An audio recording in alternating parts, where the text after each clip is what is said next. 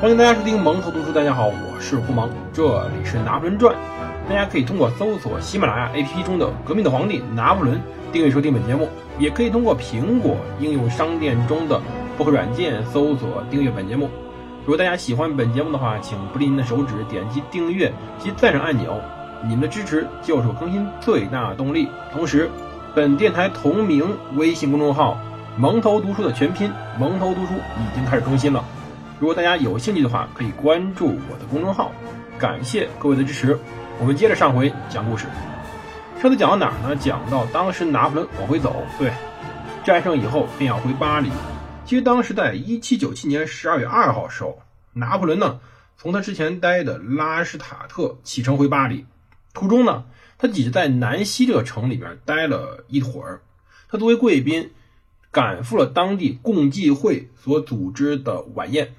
共济会这个名字熟悉吧？要知道，它跟美国或者说跟现在很多悬疑小说都连在一起，感觉这个组织超级牛。当然，在这里，他主要扮演角色是支持着当时拿破仑的近代化改革，尤其在意大利，拿破仑与他们关系非常好。到五日下午五点的时候，他身着便装，乘一辆非常一般的马车进入了巴黎。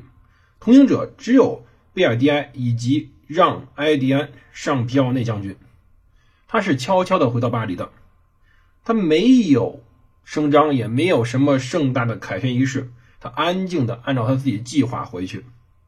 拿破仑这时候太年轻了，年轻的有很多麻烦，比如说一个麻烦就是，他不可能真正的当当时法国的督政，过于年轻，过于优秀，意味着让很多人有嫉妒之心，同时呢。他也没有办法给人以稳重、足以执政这个国家的一种感觉。这种年龄的麻烦，使得他不得不收敛自己锋芒，他保持低调，以免触怒当时的督政府。可是他回来，立马就轰动了首都。当时约瑟芬的女儿，就是当时嫁给拿破仑时候约瑟芬带来的那个前夫的女儿，回忆道。说呀，说他当时每天都得拦下大量的各阶层人士，他们都等不及了，抢着要见到这位意大利的征服者。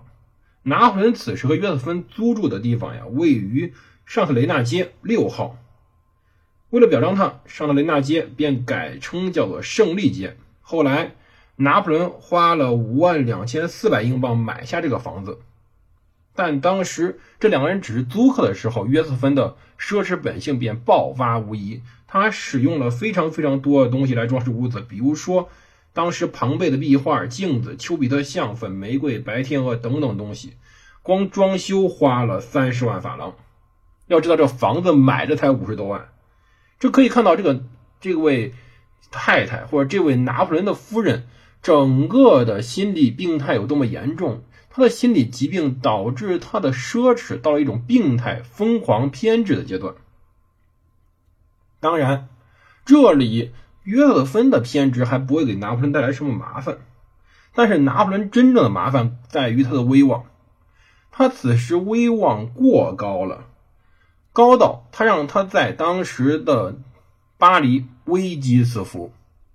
当时疯传呐。当时疯传什么？疯传在莱茵军团的奥什将军是被毒杀的。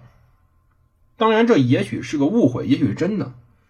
但是麻烦在于，当时很多士兵在将已经喊了：“我们应该立他为王，他应该称王。”这个他就指的拿破仑，指的当时在街上很多将很多士兵觉得应该有一个优秀的统帅作为他们的国王。而不是这群废物当督政，所以拿破仑考虑到之前奥什的下场，或者说他误解的下场，他必须小心点儿以避免遭到同样的下场。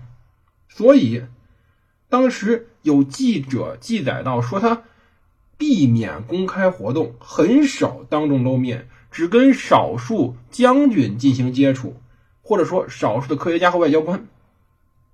他认为。人们马上会忘记他的胜利，这样他就不会有什么麻烦了。他认为巴黎人是个健忘的人。当时的外交部呀，位于巴克街上面的加利费公馆。在十二月六号上午，塔列朗在这里跟拿破仑见了面，两个人说了很长一番话，对目前的情况以及眼前的人都很满意。当晚，五位督政私下设宴款待拿破仑，巴拉斯以及拉雷韦利热情款待。当然，这有可能是虚以委蛇，但是目前来说，嗨，得罪不起啊！这就是一位英雄。如果你要不把他毒死，要么呢，你就让他好好的在身边活着吧。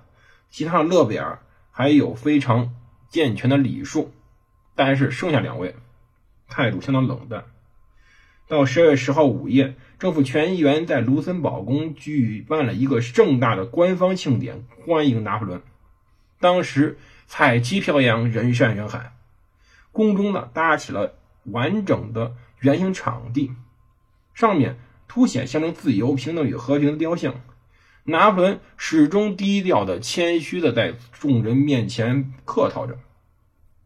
巴黎有些人开始注意到，穿过这样人海时，他缩进马车里面，他拒绝了给他预留的主位，他甚至想逃开当时如同潮水一般的掌声。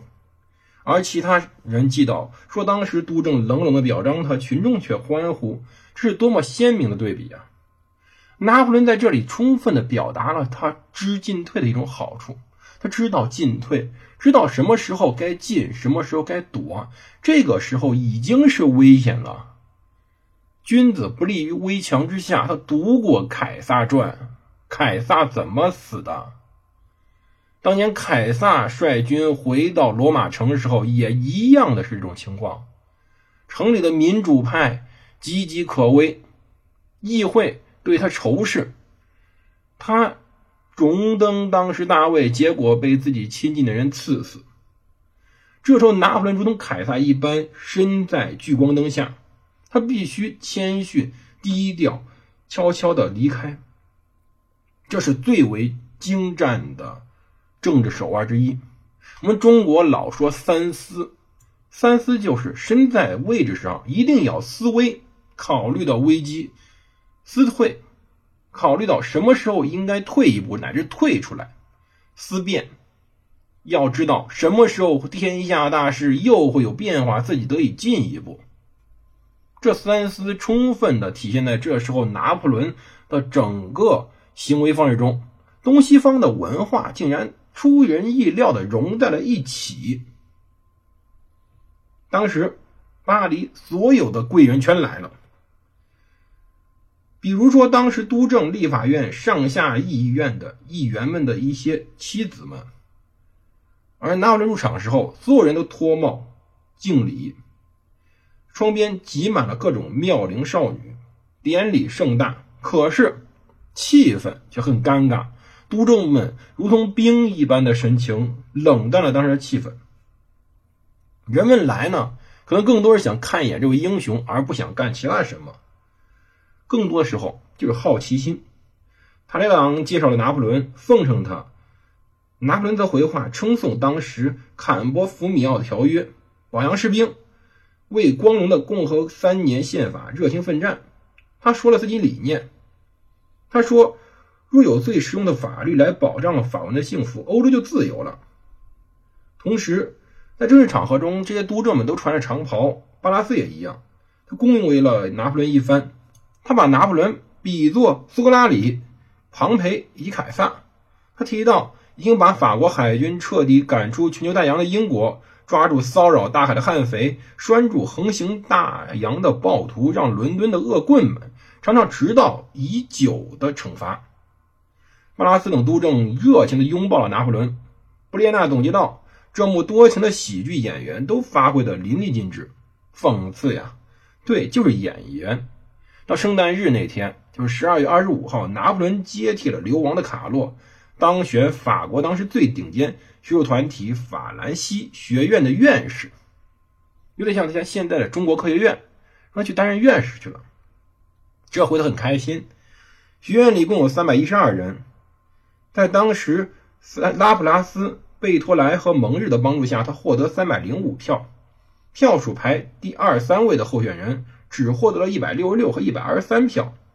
拿破仑这时候可以身着上面绣着橄榄绿枝与金枝的深蓝色院士服，不时的出席当时院内的科学会议。签名时也按照自序声称声称自己叫做法兰西学院院士、英格兰军团司令。拿破仑还亲自写信答谢了当时的学院院长阿尔芒·加斯东加缪。他说：“从未知中发掘知识才是取之无愧的真正战利品。”他出示这些学识证明，不只是为了折服法国民众。他说。我很清楚，全军将士相信我不单单是军人，以后只会更加的军尊重我。